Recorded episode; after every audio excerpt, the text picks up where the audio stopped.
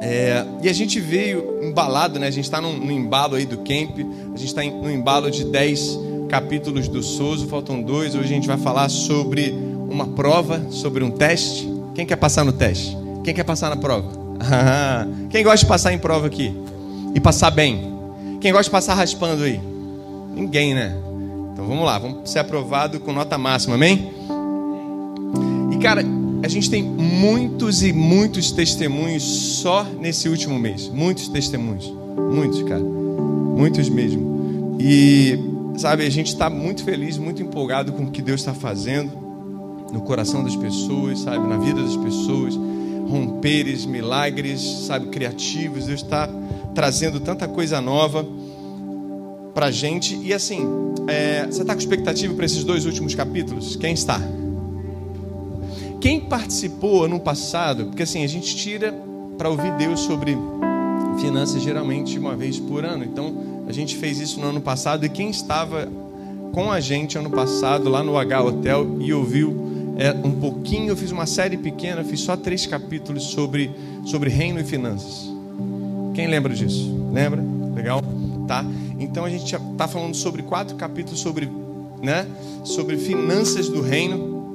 E eu queria muito que você realmente, sabe, abrisse seu coração, dilatasse seu coração. Eu queria que você, de verdade, colocasse todos os seus preconceitos para fora. Todos. Para você adotar coisas novas, você vai precisar abortar, abortar coisas antigas. Então eu queria muito mesmo, porque tudo que eu desejo, né, é, é aquilo que eu ouvi de Deus quando a gente, sabe, tirou um tempo para se aproximar e ouviu o que o Espírito Santo está falando para esse tempo. Pedir revelação a Ele, pedir né, o, o, o, a direção para aquilo que era necessário. E Ele falou: Olha, eu preciso falar sobre isso. E a gente se preparou. Eu estou aqui trazendo, a Cris também trouxe a mesma palavra mais cedo aqui. Então eu preciso que você realmente realmente tire todos os seus preconceitos para que a gente coloque, sabe, realmente o Espírito Santo trabalhe em você, você dê lugar, né, um jargão bem pentecostal, né, você dê lugar é, para que ele possa colocar bases em você, estruture você a ponto de, sabe, aquilo que ele vai construir em você ser inabalável, ser sustentável. Quem quer isso aqui? Amém? Então, eu lembro no início da minha jornada, já falei isso aqui, eu tinha muito receio de falar sobre, sobre dízimos, sobre oferta. E o Espírito Santo falou comigo uma vez, estudando sobre isso, que existem mais de 2.500 citações só no Antigo Testamento de dinheiro, e mais de 250 citações só no Novo Testamento.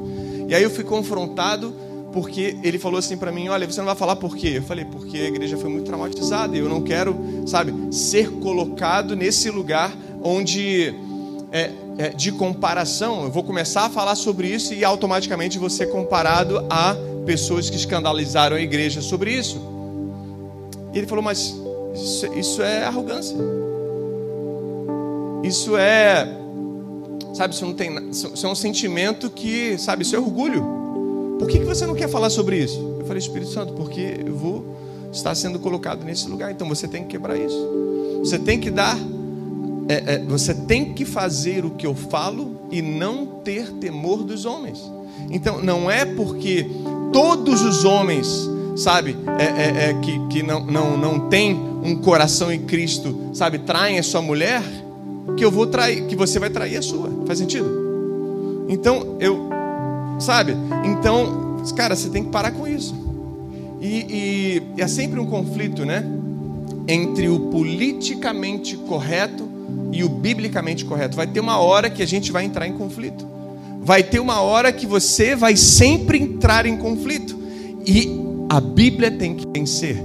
E um, um dos pilares aqui dessa igreja, a gente sabe, quando você entra aqui para o Vision, você vê lá no Credo Semeion a Bíblia é autoridade máxima, ela sempre vai vencer a sua opinião e a minha.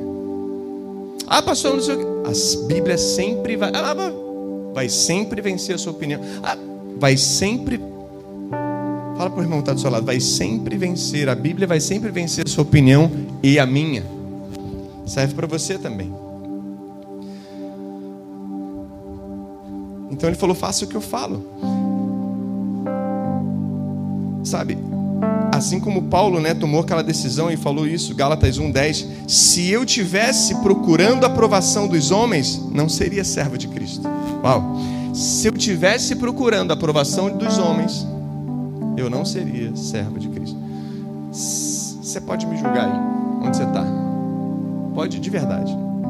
Eu alguma vez aqui, alguma vez, eu em detrimento de um, de uma pessoa, eu fui contra outro? Aqui? Eu já fiz isso aqui? Nunca fiz isso. Você pode ter sua opinião, mas sabe, eu quero, quero que você entenda uma coisa. Eu nunca tive temor de homens aqui e eu nunca vou ter, eu nunca vou abrir mão, sabe, daquilo que a gente está construindo de valores do reino. Você pode me cobrar disso? Pode me cobrar. Pode falar assim, pastor. Lembra aquele dia que você falou isso no altar? A gente não está vendo isso agora. Pode falar. Nós vamos construir uma casa uma família muito saudável, porque a Bíblia é a fonte de vida. Você crê nisso? A Bíblia é fonte de vida e a gente não vai abrir mão. E hoje a gente está plantando, né? A gente está colocando as raízes, plantando para baixo. Daqui a pouco você vai ver os frutos, cara. E aí vai ser imparável. E vai ser imparável. Quando você vê, fala assim, pastor, a gente não está tá nem mais gerindo. Eu falei, pois é. Deus ele está nos empurrando. Sabe? E a gente falou na parte 1 sobre mordomia, quem estava aqui? Quem acompanhou? Legal? 2, na parte 2, que o espírito, que, que espírito nós vamos colocar sobre as finanças, nós vamos ter que decidir isso. Quem estava aqui? Tá? E agora a gente vai falar sobre uma prova, que nós vamos passar por essa prova. E aí eu me lembro no estágio pastoral, né, há muitos anos atrás, eu tinha um mentor que ele falava para mim assim: olha, não é dizimar eu falava, por quê? Ele estava querendo nos ensinar, né? A gente estava no primeiro período. Não é dizimar, porque dizimar é você matar todo mundo. Então, dizimar é matar um monte de gente. Então não se fala dizimar, amém? Como é que se fala então? É praticar ou devolver o dízimo. Fala comigo, praticar ou devolver o dízimo. Então a gente não vai dizimar ninguém hoje aqui, amém? Amém? Glória a Deus. Então, o dízimo, ele é uma prova. Ele é uma prova. E a gente vai entender sobre isso. É, assim como na escola, na faculdade, todo semestre, todo bimestre a gente tem provas, sim ou não? Né? A gente tem sempre provas, testes. E quem nunca, quem nunca, seja vulnerável aí onde você está, seja vulnerável você que está em casa também, quem nunca orou antes da prova, assim, Senhor, me abençoa. Quem nunca fez isso? Quem nunca? Agora, quem já fez? Todo mundo, né, cara? Todo mundo. Agora, a gente tem que fazer a nossa parte, gente. Não adianta orar. Sabe por quê? Deus só vai abençoar você de uma forma. Quando aquilo que está aqui, você colocar aqui. Aí ele tem o poder de tirar daqui e colocar aqui. Faz sentido? Porque se você não fizer essa parte, ele não vai fazer essa parte. Amém? Glória a Deus. Agora, eu sinto no meu coração também te falar outra coisa. Daniel capítulo 1 vai dizer que Daniel se consagrou a Deus. E por ele ter se consagrado a Deus, quem está buscando o reino aqui em primeiro lugar e está com um monte de demanda aí? Levanta a mão bem alto. Estou com um monte de demanda, pastor. Estou desesperado, mas está tranquilo. Daniel capítulo 1 diz que ele se consagrou a Deus no meio daquilo tudo, no meio daquela tribulação toda. E ele se tornou dez vezes mais douto do que todos os homens da Babilônia. Você sabe que a Babilônia escravizava dessa forma, né? Só levava os inteligentes, só levava os caras mais incríveis de todos. E a palavra diz que ele se tornou dez vezes mais doutor por ter se consagrado a Deus.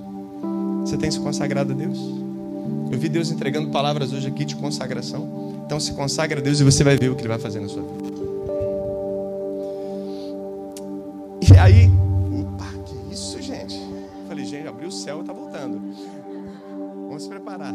É, e aí, quem nunca, quem nunca também, né? Chegou na hora, eu vivi muito isso, cara. Eu vou te falar por quê. Quem chegou na hora da prova e aí tá, você vê todo mundo se ajeitando, separando as cadeiras. Eu falei, caraca, tá acontecendo alguma coisa. Aí o amigo chegou assim: e aí, estudou para a prova? Eu falei: cara, que prova? Quem, quem já aconteceu isso aqui? Vai lá. Hein? Com quem? Tá. Sabe por quê, cara? Eu, eu já morei mais de 21 residências. Meu pai foi militar, então eu mudei muitas vezes com ele. Já morei mais de 21 residências. Há 16 anos eu moro com minha esposa, mas a gente continua mudando. ai, ai. A piada não foi bem legal, né? É. Pois é. Hein? Mas sabe que eu mudei tanto, então você imagina, eu mudei muito de colégio.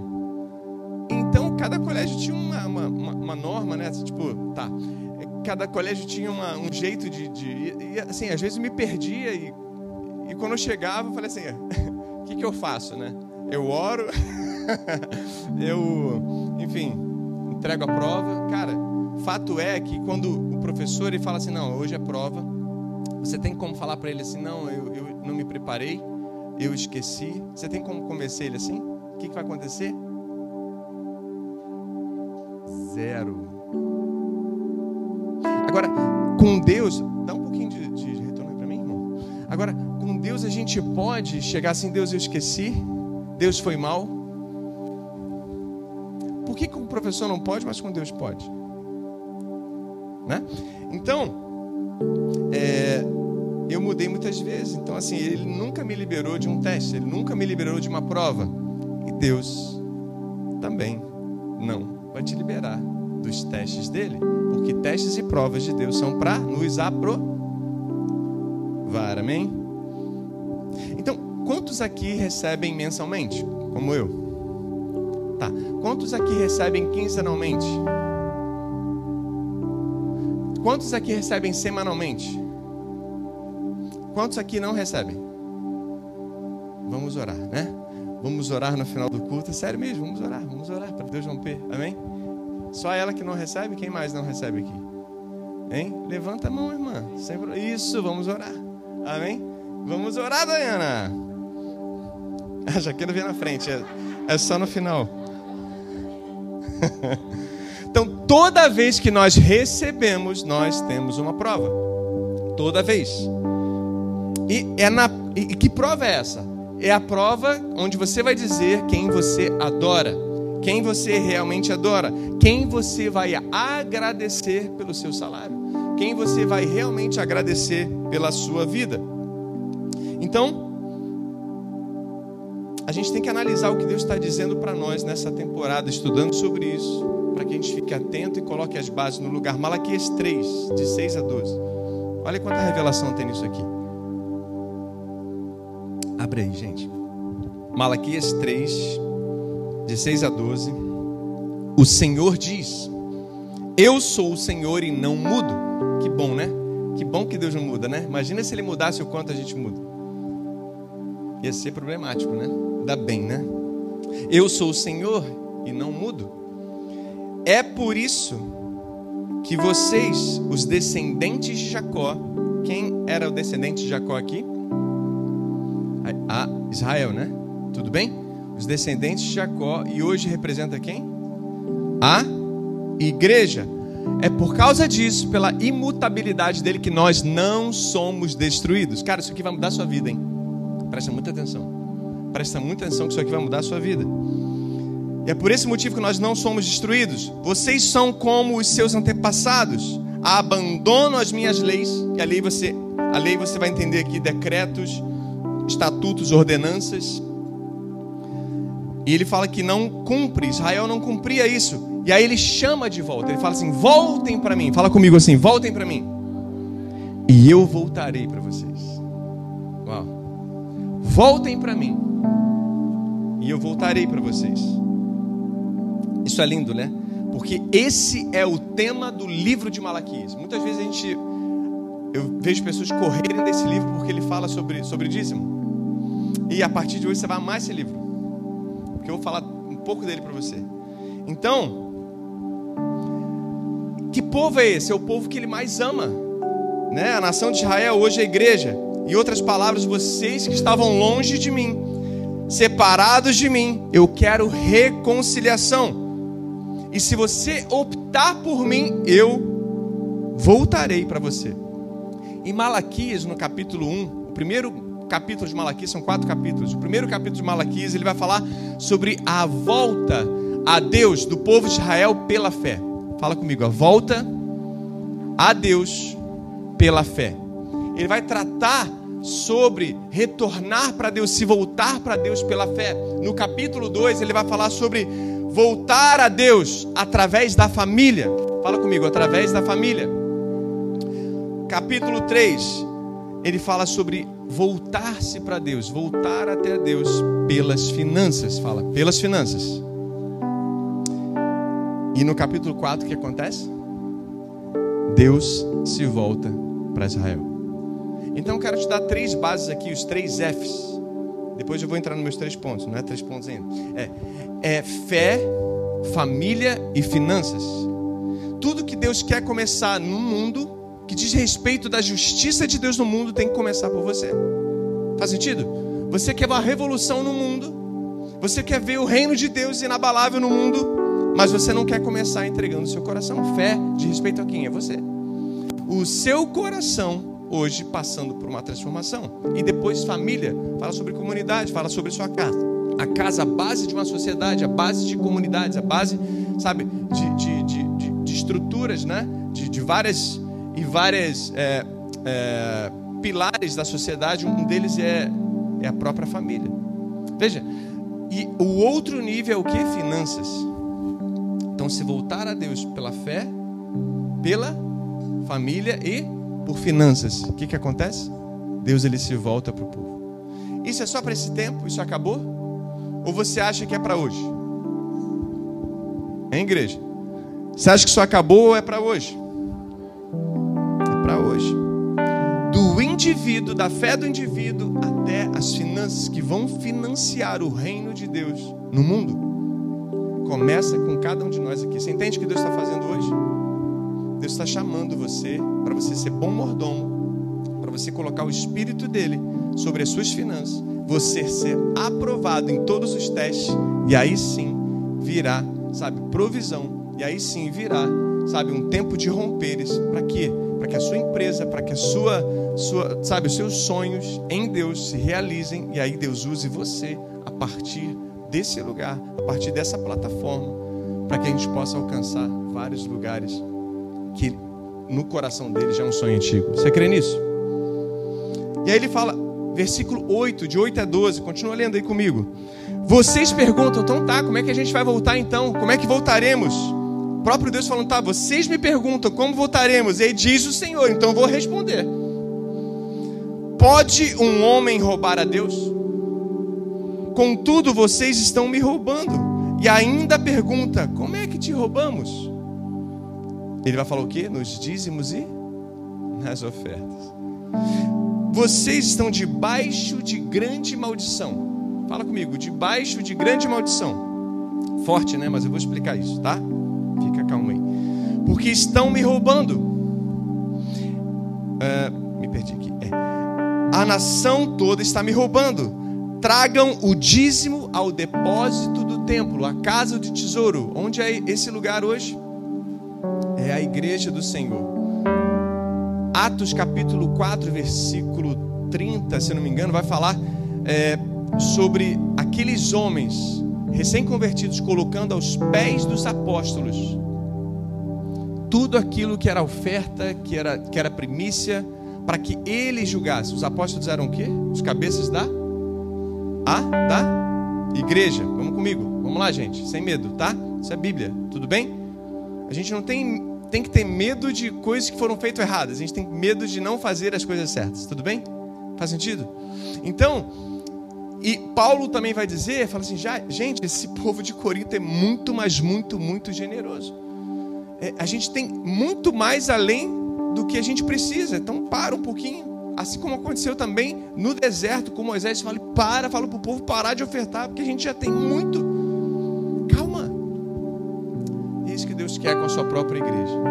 Se você entender, sabe, que quem recebe sua oferta, quem recebe o seu dízimo, não é, é o irmão aqui, o steward, o mordomo que está aqui no caso do filaço aberto recebendo, não é ele quem recebe é Jesus, tudo bem? Não é a própria Semeon, mas é Jesus, mas ele vai usar os líderes dessa casa, sabe? O coração e a mente, por isso que a gente tem que pedir isso sempre, não negociar valores, para que a gente possa aplicar no reino da maneira correta, amém? Então, aonde te roubamos? Ele fala nos dízimos das ofertas, vocês estão debaixo de grande é, maldição, porque estão me roubando, a nação toda está me roubando. Tragam o dízimo todo ao depósito do templo, para que haja alimento em minha casa. Ponham-me à prova. Fala comigo, prova. Teste, diz o Senhor dos Exércitos. E veja se eu não vou abrir as comportas dos céus e derramar sobre vocês tantas bênçãos que nem terão onde guardá-las impedirei que pragas devorem suas colheitas, e as videiras nos campos não perderão o seu fruto, diz o Senhor dos Exércitos. Então todas as nações os chamarão felizes. Fala comigo, felizes. Quem quer ser feliz aí? Felizes, porque a terra de vocês será maravilhosa, diz o Senhor dos Exércitos. Então, como voltaremos nos dízimos nas ofertas? Em outras palavras, eu quero te abençoar, eu quero, sabe, é, é, é te dar a minha bênção e eu quero remover também toda a maldição. Porque vocês estão debaixo de uma maldição, não foi isso que disse aqui o texto? Então eu quero abençoar vocês. Então, como é que ele quer nos abençoar? Versículo 10 e 11 fala sobre isso. Com um acréscimo, tá? Com um acréscimo e proteção. Imagina duas portas, tá? Se você, se você atende aqui o que Deus está falando, um princípio, né? Você abre uma porta. Imagina uma porta aqui, tudo bem? Então vai entrar a benção. Tá? Quem pode ser a benção aqui? Luan, vem cá, vem ser a benção.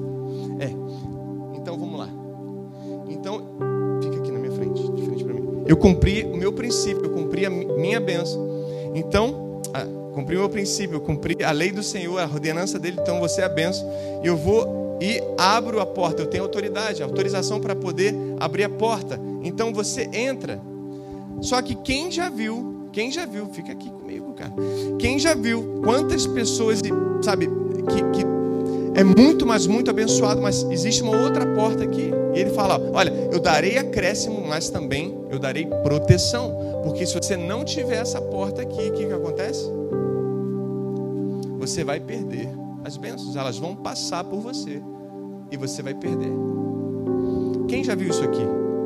Na sua vida? Fala assim, cara, pessoa tão abençoada, mas sai tanto, da mesma forma que entra, sai. Mas ele fala que, olha, eu vou te dar duas portas. Uma porta do. Vem, vem comigo de novo. É. Uma porta do acréscimo. E uma porta também. Tenta sair, finge que você não consegue sair. Isso. Não, você não consegue, irmão. Você é minha bênção. Hein? Não consegue sair. Por quê? Uma porta da proteção. Valeu? Aplausos para o Luan. Glória a Deus. Isso aí. Ele quer proteger o que você tem também, não só te dar acréscimo. Posso ouvir um amém? Versículo 7 ele fala sobre decreto, não é isso? Sobre lei. Vamos entender o que é isso. É, não tem uma lei aí, um decreto da prefeitura nossa de Niterói falando que a gente tem que ficar 25% né, é, da capacidade, a gente tem que ficar também com o distanciamento. Então, decreto, é uma lei, ela tem que ser cumprida, porque senão vai ter o quê? Problema, se a gente não passa nessa prova, se a gente não passa nesse teste, a gente vai ter problemas estruturais né, é, de, de caminhar com a igreja aberta, etc, etc. Sim ou não? Ok. Então, o que é um decreto? Fala comigo assim: um princípio de comportamento comum. Fala de novo, um princípio de comportamento comum. E o que é um princípio de comportamento comum? Imagina que você, é, por exemplo, vai visitar uma pessoa, você chega na porta dela, você bate, e ela fala assim: Oi, que bom que você veio, tal, não sei o quê. O que você fala quando entra? Com licença, dá licença. É um princípio de comportamento comum. Tudo bem? já está no seu coração, então isso é um princípio geral, um decreto. Ou seja, aí você julga, pô, essa pessoa é bem educada, não é assim? Automaticamente você faz esse juízo, automaticamente. Então, é a mesma coisa quando você recebe um presente de alguém, você fala o quê? Não é? Você não fica sem resposta. Sem dar a resposta, né? Você fala obrigado. É um princípio, fala comigo, princípio de comportamento comum. Então, quando, quando nós cumprimos né, os nossos princípios de comportamento comum, nós estamos dizendo o que para Deus? Nós estamos agradecendo aqui, Deus, a nossa colheita. Nós estamos agradecendo aqui, Senhor, tudo que você tem nos dado, por você ser o nosso Deus. Tudo bem? Então, seja crise ou fora de crise, sempre haverá um princípio de comportamento comum. Em crise ou fora de crise. Mas tem pessoas que pensam assim, ah, mas eu trabalhei, fui eu que estudei, fui eu que ralei, fui eu que ganhei, eu. Tá. E aí, eu me lembro que uma vez um. É, um mentor também, no início da minha caminhada, falou assim: Ah, é? Tá. E quanto você pagou pela sua mão? Quanto você pagou pelo seu cérebro? Quanto você pagou pela sua saúde? Então você imagina se Deus cobrasse isso de você, cara. Sabe? Então, porque eu fui lá e fiz, ganhei, fiz isso, aquilo, aquilo, outro. Então, assim, a palavra diz que nada é nosso. Amém? Tiago, capítulo 1, versículo 17. Toda boa dádiva e todo dom perfeito vem do alto, descendo do Pai das luzes, que não muda como sombras inconstantes. Amém? Então, todo dom, toda dádiva, tudo que você tem, até os seus dons naturais e sobrenaturais, tudo vem do Senhor. Então, quando a gente não retribui, quando a gente não cumpre nosso que princípio de comportamento comum, a gente está o quê? Simplesmente ganhando em cima daquilo que nunca investiu. Ganhando em cima daquilo, daquilo que a gente nunca investiu, tudo bem? Até agora? Então, quando a gente cumpre o nosso comportamento comum, nosso princípio de comportamento comum, nós reconhecemos que Deus ele é o nosso autor e doador de tudo. Versículo 9 vai dizer assim: Vocês estão debaixo de grande maldição. Você queria muito saber o porquê disso, né? Eu quero te explicar. A palavra diz que o mundo jaz no maligno, sim ou não? Desde a queda de Adão e Eva, quem já estava aqui na terra? Você vê isso em Ezequiel 28, você vê isso em Isaías também. Quem já estava aqui na terra?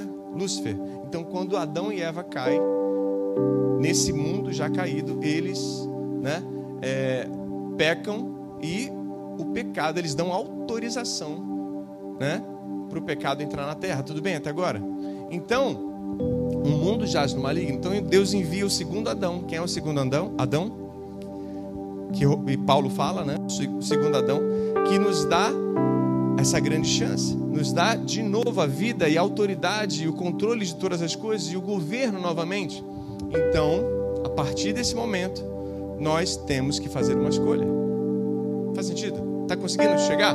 Então, assim, você imagina que alguém estaciona o carro aqui no dia de semana, pegando fogo aqui em Caraí, né? O couro comendo, tudo funcionando você estaciona o carro e você não bota aquele bilhetinho, aquele ticket de estacionamento, você não paga o guardinha. O que, que vai acontecer daqui a meia hora se você deixar o carro ali sem o ticket?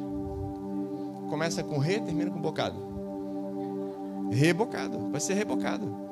Vai ser rebocado o carro, sim ou não? Por quê? Porque o status quo é: se você não cumprir um princípio de comportamento comum, você vai ser punido. Faz sentido? Então já existe essa lei. E nós só saímos debaixo dessa lei, estamos protegidos quando a gente cumpre, a gente vai lá, paga 3,50, não é isso? Para o guardinha aqui, né? E a gente deixa ali por duas horas, não é isso? Acho que é isso, né? No Rio é mais barato. Mas é, é essa lógica. Quando a gente não cumpre um princípio de comportamento comum bíblico, o que, que acontece? Não é que Deus lança maldição sobre a nossa vida, nós automaticamente estamos desprotegidos. Nós deixamos de estar escondidos e protegidos debaixo da, da mão do Senhor e a gente fica vulnerável. Fala comigo, vulnerável. A gente fica totalmente vulnerável. João 5,19 diz que sabemos que somos de Deus. Quem é de Deus aqui? tá? Mas você tem que saber isso aqui também. E que todo mundo está, o mundo inteiro está no maligno. Então, ser de Deus e no maligno são duas coisas coexistentes. Tudo bem? Entendeu isso? E aí, muitas igrejas falam, né? Quem já viu isso? Né? Muitos lugares falam: ah, mas se a gente não der o dízimo, vai lançar uma maldição sobre a nossa vida. Quem já viu isso? Quem já ouviu isso? Então não é isso. Não é isso. Deus não lança maldição. Deus remove a maldição. Tudo que Deus quer é remover a maldição que já está instalada nesse mundo desde que o homem pecou. A gente caiu, ele remove essa maldição, fala, você está protegido. Romanos 8:1 diz o quê? Que aquele que está em Cristo, hein? Não há condenação? Sim ou não? Então, quando eu devolvo o, o dízimo, então não é dizimar, não vai matar ninguém, tudo bem? Então, quando eu devolvo o dízimo ou pratico o dízimo, eu, quando eu não pratico, né, eu caio nessa categoria, então, de quê? De estar desprotegido, estar totalmente vulnerável. Eu fico suscetível à maldição desse mundo. E ele quer remover, tudo que ele quer é nos abençoar. Quantos escutaram aqui que, ah, é, por que, que existe tanta desgraça nesse mundo? Quem que já escutou isso aqui? Por que existe tanta desgraça nesse mundo? Cadê, cadê esse Deus? Né? Cara, você tem que entender que esse mundo é um mundo falido. É um mundo falido que está na nossa mão em colocar todas as coisas, o governo nas mãos do Senhor. Desculpe, mas a África, é, sabe, passa por aquilo tudo e glória a Deus porque existem missionários indo para lá, sabe, é, saindo daqui e fazendo missões e igrejas investindo, tudo bem? Tudo bem, gente? Porque, assim, por que Deus não curou a África até hoje? Porque não é por, por necessidade, não é por, por, por dó, é por fé, irmãos. É por fé. Deus vai mudar o planeta, sim. O reino virá. Amém? Mas é pela fé. É pela fé. Não é por dó.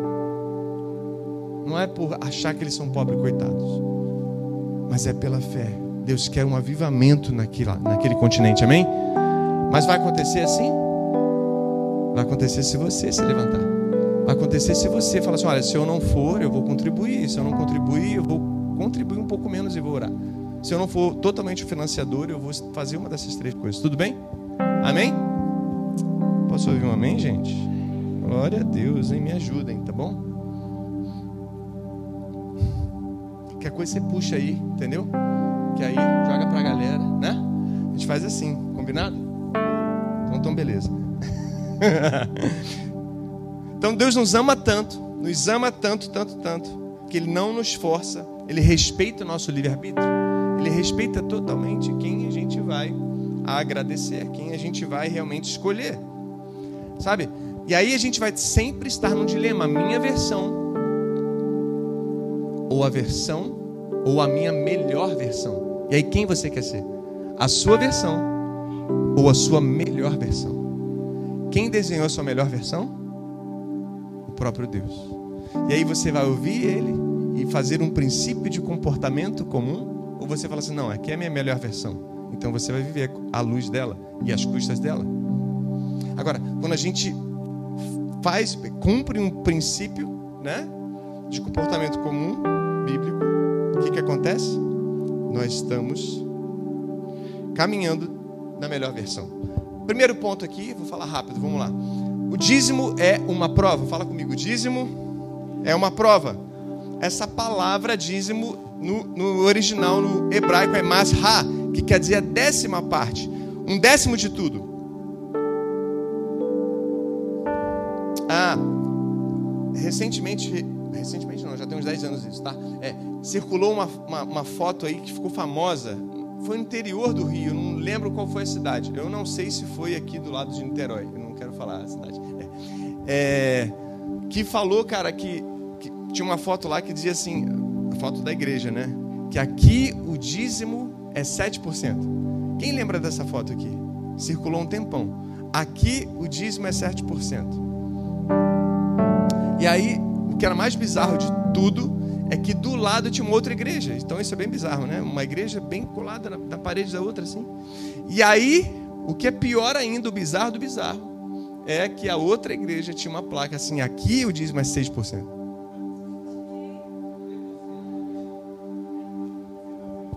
Lembra disso? Quem lembra disso?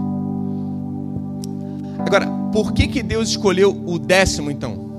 Por que, que Deus escolheu a décima parte? Por que, que Deus escolheu então isso? Primeiro, porque Ele é justo. Porque Ele é justo. E segundo, porque dez biblicamente significa teste. Fala comigo. Dez biblicamente significa prova, significa teste. Pastor, de onde você tirou isso? Vamos lá. Cinco quer dizer graça. Né? Cinco ministérios de Cristo, por exemplo. Seis quer dizer imperfeição, não é? Seis, seis, seis. O número da besta é uma dízima periódica, tudo bem? Então é um número de imperfeição, um número do homem. O sete é o número então da perfeição. O doze é o número de governo. Não foram doze tribos, doze apóstolos, sim ou não? Número de governo. Dez quer dizer prova, dez quer dizer teste. Quantas vezes Deus testou o faraó no Egito para que Israel saísse de lá? 10.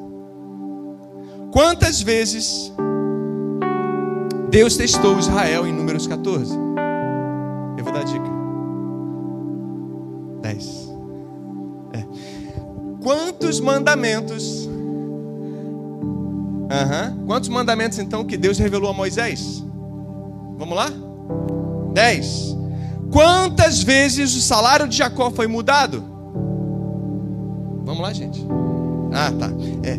Quantos dias Daniel e seus amigos pediram para testar aquela dieta lá que eles fizeram, o jejum de Daniel? Quantos dias que eles pediram? Posso ouvir, igreja? Dez. Quantas virgens foram testadas em Mateus 25, na volta do Senhor, daquele Senhor, daquele noivo? Quantas? Quantos dias de prova que nós temos em Apocalipse? Quantos jogadores tem no time de futebol? Que 12, rapaz.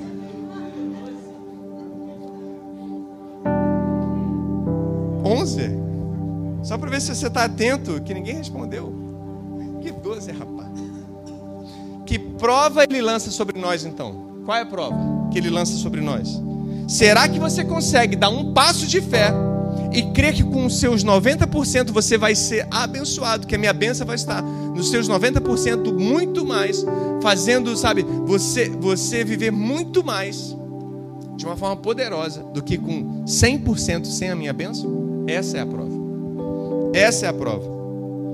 Toda vez que recebemos, então, Deus nos coloca a prova. Versículo 10: Ponham-me a prova Diz o Senhor: E vejam se eu não abrirei as comportas do céu e derramarei as minhas bênçãos sem medidas. Em outras palavras, eu coloquei você à prova, sim ou não? Quando você recebeu, toda vez aí que você recebeu algo, você foi colocado à prova. Agora Deus está dizendo assim: coloque-me à prova agora. Coloque-me à prova. Mas você pode falar, ah, pastor, mas Deus, ele levou as maldições na cruz, sim ou não?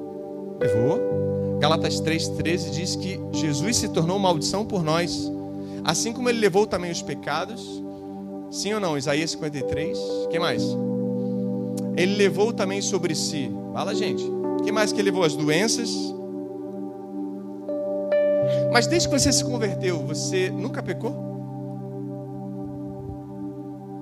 Mas desde que você se converteu, você nunca adoeceu?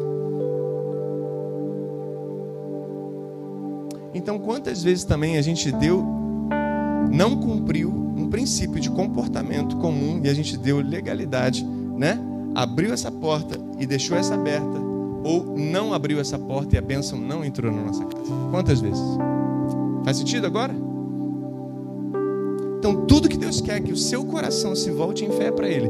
Tudo que Deus quer que você forme uma família. Você está formando uma família aqui comigo? E em casa também? Amém? Então, Deus quer que você forme uma família e volte para Ele. E as suas finanças, seu tempo, tesouro, talento.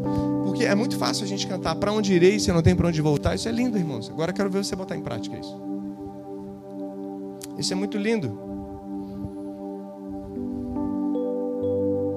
Temos que nos alinhar então ao padrão da palavra dele constantemente. O padrão, o nosso livre-arbítrio é o padrão da palavra dele. É isso que nós precisamos, amém? Eu lembro que tinha um amigo que enrolava muito para casar. Quem conhece amigos assim? Quem tem amigos assim? Tá? É. Eu tinha um amigo muito enrolado e ele, não, não, é, esse ano vai, eu nunca ia. Não, é, para o outro ano então. Então ele ficava enrolando já quatro, cinco anos a menina e eu fui ter uma conversa com ele falei assim, cara, por que você faz isso? Falei, cara, eu tenho um medo danado, porque eu venho de uma família, pô, meu pai adulterou. Meus irmãos, você vê aí, cara, vivem nisso também. Meu tio também separou. Todo mundo separou por causa disso. Meus primos também. Ou seja, ele tinha o que? Uma maldição geracional. Um problema geracional na sua família. Sim ou não? E, sabe, e tudo o que ele queria, no fundo do coração dele, era casar, mas ele tinha medo. Ele não tinha um compromisso. E ele enrolava, enrolava, enrolava a menina. E aí, cara, tudo que a gente precisa quando a gente não cumpre algo é renunciar. Simplesmente renunciar, desfazer essa parceria, quebrar com os decretos do Senhor essas parcerias, amém? E aí declarar quem reina nesse lugar. Então nós precisamos declarar quem reina na nossa casa, na nossa finança, na nossa família, no nosso, no nosso emprego, no nosso lar. É dessa forma que nós declaramos. Número um, dízimo é prova. Dois, dízimo é bíblico, sim ou não? Gálatas, Gênesis 14, 18 a 20 diz: Então Melquisedeque, rei de Salém, sacerdote do Deus Altíssimo, trouxe pão e vinho, abençoou Abrão, dizendo: Bendito seja Abrão, pelo Deus Altíssimo, Criador, Criador dos céus e da terra, e bendito seja o Deus Altíssimo que entregou seus inimigos em suas mãos e Abrão lhe deu o dízimo de tudo. Então, Melquisedeque aqui, tanto que a palavra diz em hebreu, vai comparar ele, no livro de Hebreu, no Novo Testamento, Melquisedeque é o próprio Cristo. E diz aqui que Abrão, ele recebeu pão e vinho desse Cristo, do Melquisedeque. Tudo bem? Amém? prova, provavelmente uma epifania, Jesus realmente apareceu para ele, para Abraão. Tudo bem, gente? Ele é eterno, sim ou não? Ah, glória a Deus. Então ele recebe pão e vinho dele e o que, que ele dá em troca? Fala, gente. Dízimo. Você, você se alimenta aqui? Você come pão e vinho aqui? Quem é dessa casa aqui? Então nós vamos, não vamos dizimar ninguém, mas nós precisamos cumprir um princípio bíblico que é devolver ao Senhor as nossas primícias e dizer que Ele é o primeiro, amém? Jacó, o neto de Abraão, quero falar de duas gerações depois, Jacó, neto de Abraão, voltando para casa, assim como Abraão estava voltando para casa, só que Abraão vinha de uma guerra, né? E ali ele se encontrou com Melquisedeque. Jacó ele estava voltando para casa para se reconciliar com seu irmão e teve aquele Ultimate Fight ali com o anjo, quem sabe, quem lembra disso? Né? Em Peniel, sim ou não? Amém? E aí o que acontece? Gênesis 28, 20 a 22. Lê comigo aí, Gênesis 28, 20. Então Jacó fez um voto dizendo: se, me, se Deus estiver comigo, cuidar de mim nessa viagem que estou fazendo, prover-me de comida e levar-me de volta em segurança à casa do meu pai, então o Senhor será o meu Deus. E esta pedra que hoje coloquei como coluna servirá de santuário de Deus e tudo, e de tudo que me deres, certamente darei o dízimo. Abraão cumpriu o dízimo 500 anos antes da lei. Jacó cumpriu o dízimo 400 anos antes da lei. Abel deu o seu dízimo ali das suas primícias, e ali foi revelado o coração dos dois, do Abel e do irmão Caim. 2.500 anos antes da lei. Então, quem disse que dízimo pertence à lei de Moisés? Moisés também cumpriu um princípio de comportamento comum. Moisés, Levítico 27, 30, o que, que ele diz? Todos os dízimos da terra, todos os dízimos da terra, posso ouvir um glória a Deus aí? Ah, todos os dízimos da terra, seja dos cereais, das frutas, pertence ao Senhor, são consagrados ao Senhor. Deuteronômio, Moisés escreveu isso.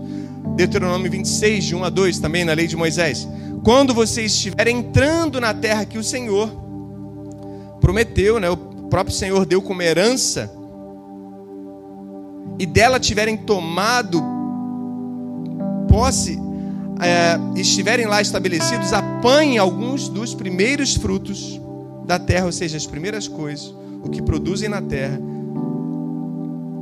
que o Senhor seu Deus te deu, dá a vocês, deu a vocês e ponha tudo numa cesta. Depois vocês deverão ir ao local que o Senhor, o seu Deus, escolher para habitação do nome do seu nome. Ou seja, separar os primeiros frutos, entrarem na terra, os primeiros frutos ali, as primícias, e levar para o tabernáculo, levar para o lugar de habitação do nome dele. Que lugar é esse hoje? A igreja do Senhor, amém? Versículo 12: Quando tiverem separado o dízimo de tudo quanto produzirem, no terceiro ano, ano de dízimo, entreguem ao levita, ao estrangeiro, ao órfão, à viúva, para que possam comer até saciar das, das nas cidades de vocês.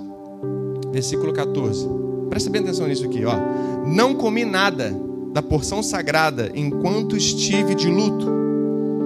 Nada retirei dela enquanto estive impuro, e dela não ofereci nada aos mortos. Obedeci ao Senhor, o meu Deus, fiz tudo o que me ordenasse. Ou seja, luto por quê? Na crise, ele não tocou naquilo que era primícia.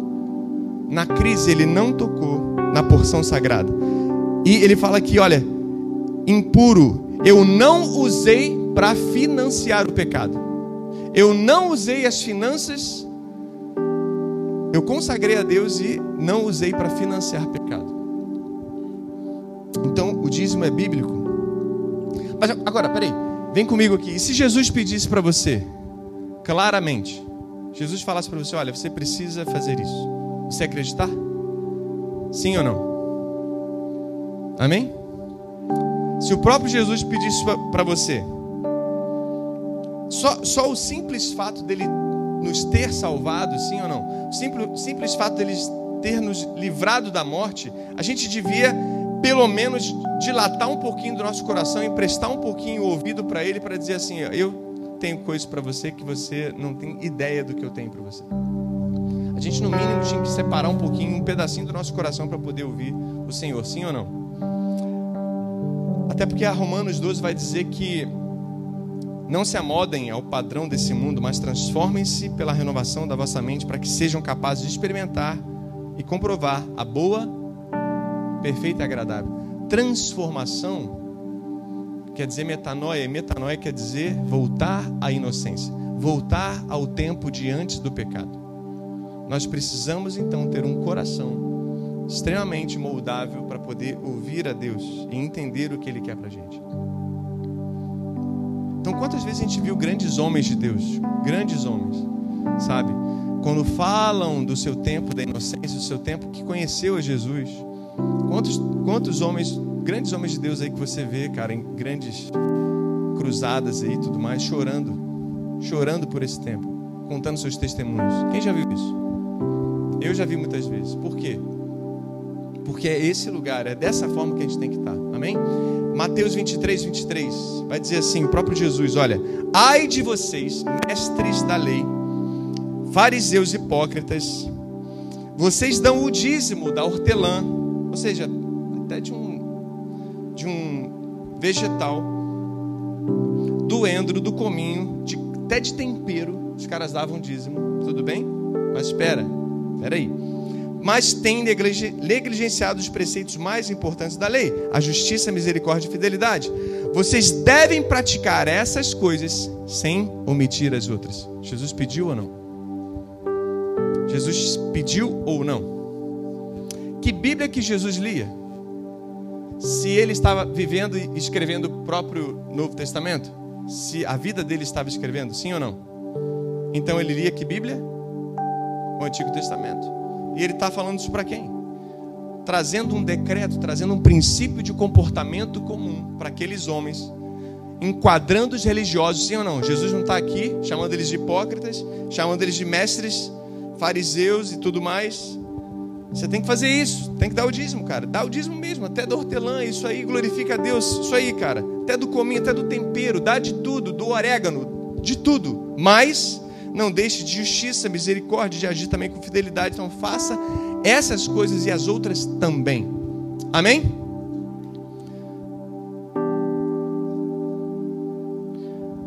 Hebreus 5 vai dizer: e tudo é, e diz no outro lugar, né? Tu és sacerdote para sempre, segundo a ordem de Melquisedeque. Então, é aqui que ele compara Melquisedeque a Jesus. Eu não vou ter muito tempo para falar sobre isso, mas quero só dar uma pincelada nisso para a gente terminar. Hebreus 6:20. Olha essa sequência de Hebreus 5, 6 e 7, os três capítulos. Hebreus 6 vai dizer onde Jesus nos precedeu, entrou em nosso lugar, tornando-se sumo sacerdote para sempre, segundo a ordem de Melquisedeque. Ele também cita novamente. Jesus é o sumo sacerdote de nossas vidas, sim ou não? Ele, ele é aquele que inaugurou a nova aliança. E aí ele vai falar isso em Hebreus 7. Olha só. No primeiro caso, que primeiro caso?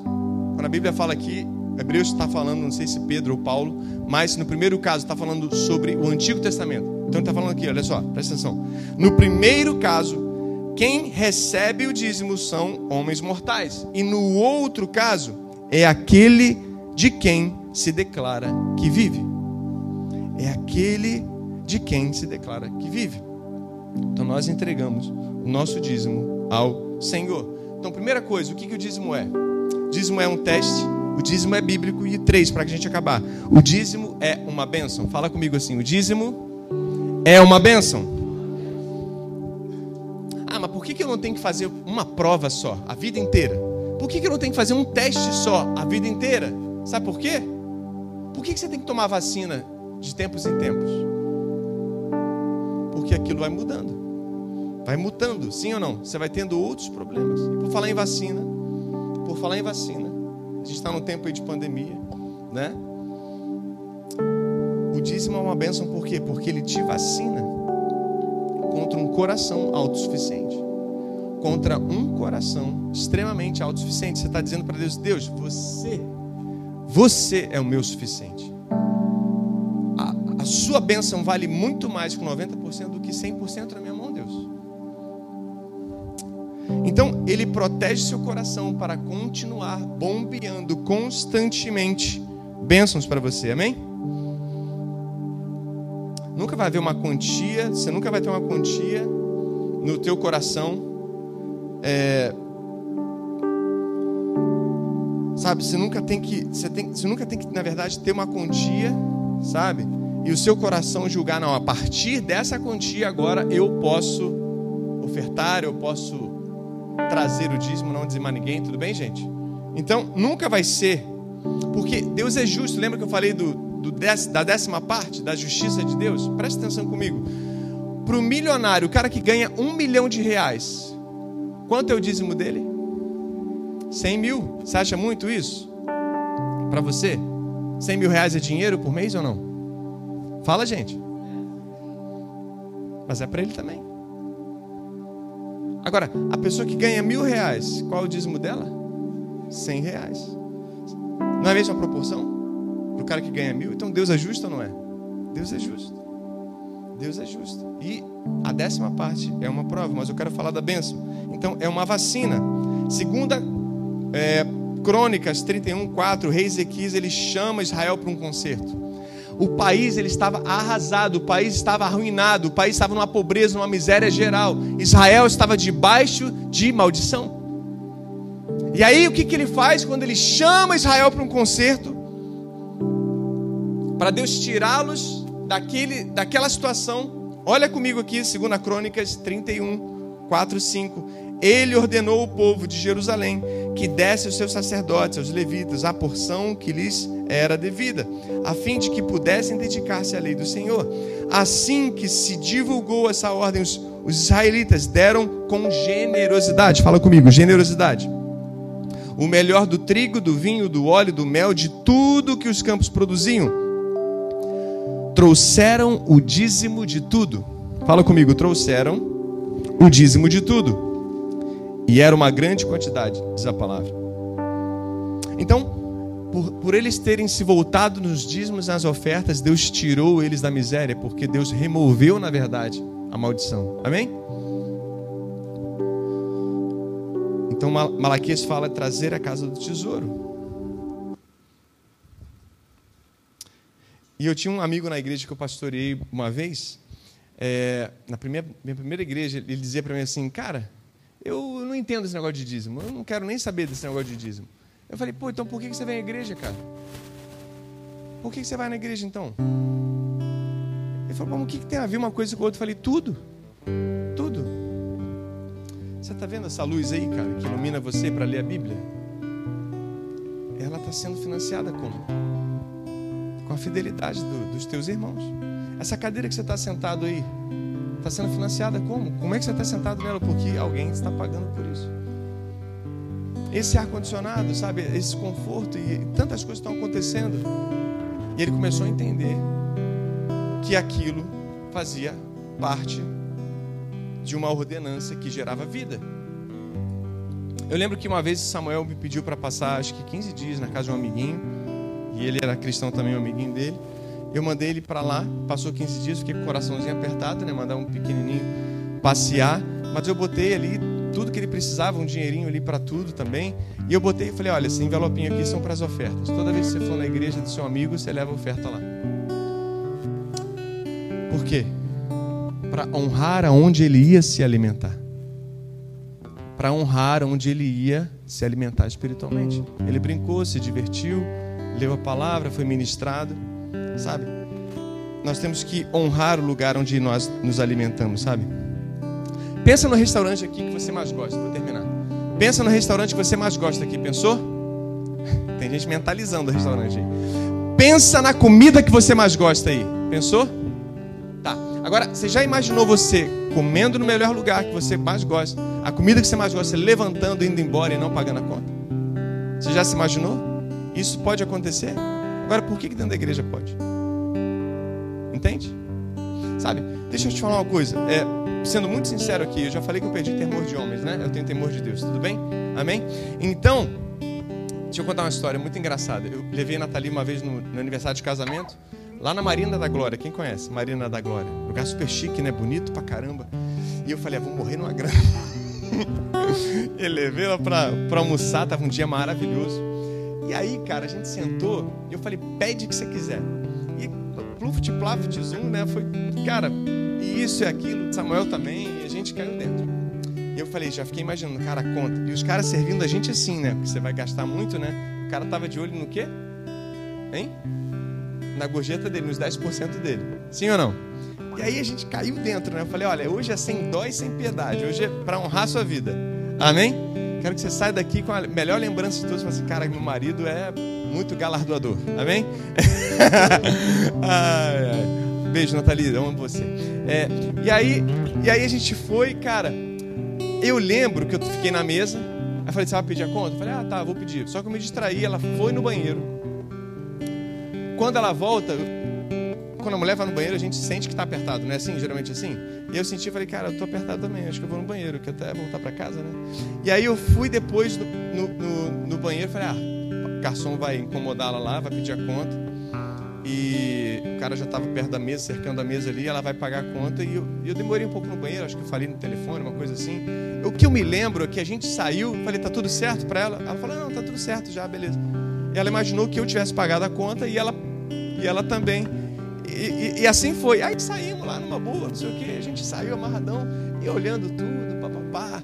Aí eu tô vendo um movimento assim, né? vindo atrás da gente, vários men in black, assim, né? Vários homens de preto, assim, vários MIBs, assim. Eu falei, caraca, aí eu falei, vamos para o estacionamento. E aí vamos para o estacionamento, a gente foi lá, pegou o nosso carro, eu falei, o que está acontecendo? Aí, todo mundo assim, ó, no capô do carro batendo assim. Você não pagou a conta? Eu falei, caraca, eu não paguei a conta. Agora, você imagina, você imagina, foi constrangedor, né? Foi constrangedor. Eu falei, cara, me perdoa, não sou caloteiro, sou homem de Deus, irmão sou amigo de Deus e vou falar o seguinte, vou arredondar para cima isso aí. Amém? E aí, só sei que a gente pagou a conta lá numa boa. E agora, vem comigo aqui, cara. Imagina só, você imagina se, se o próprio Jesus estivesse indo atrás de cada um no estacionamento da vida aí. Imagina Jesus fala assim, cara, e, e olha o que eu faço para sua família. E olha, olha os romperes que eu trouxe para você. Olha a saúde que eu te dou. Olha as portas abertas. Olha quanta cura. Olha todo dia quanta coisa incrível que você tem. Olha o ar que você respira, cara. Você imagina se Jesus fizesse isso? Só que ele não faz. Por que, que ele não faz? Porque ele é um Deus de amor. E ele espera você ter o livre-arbítrio de corresponder a esse amor. Fique de pé em nome de Jesus. Amém? Amém? É um teste, sabe? É um teste que nós vamos ter que passar toda vez, todo mês. É bíblico, é um princípio de comportamento. E também é uma bênção. Deus quer, Ele é o maior interessado em te abençoar. Amém? Vamos cantar?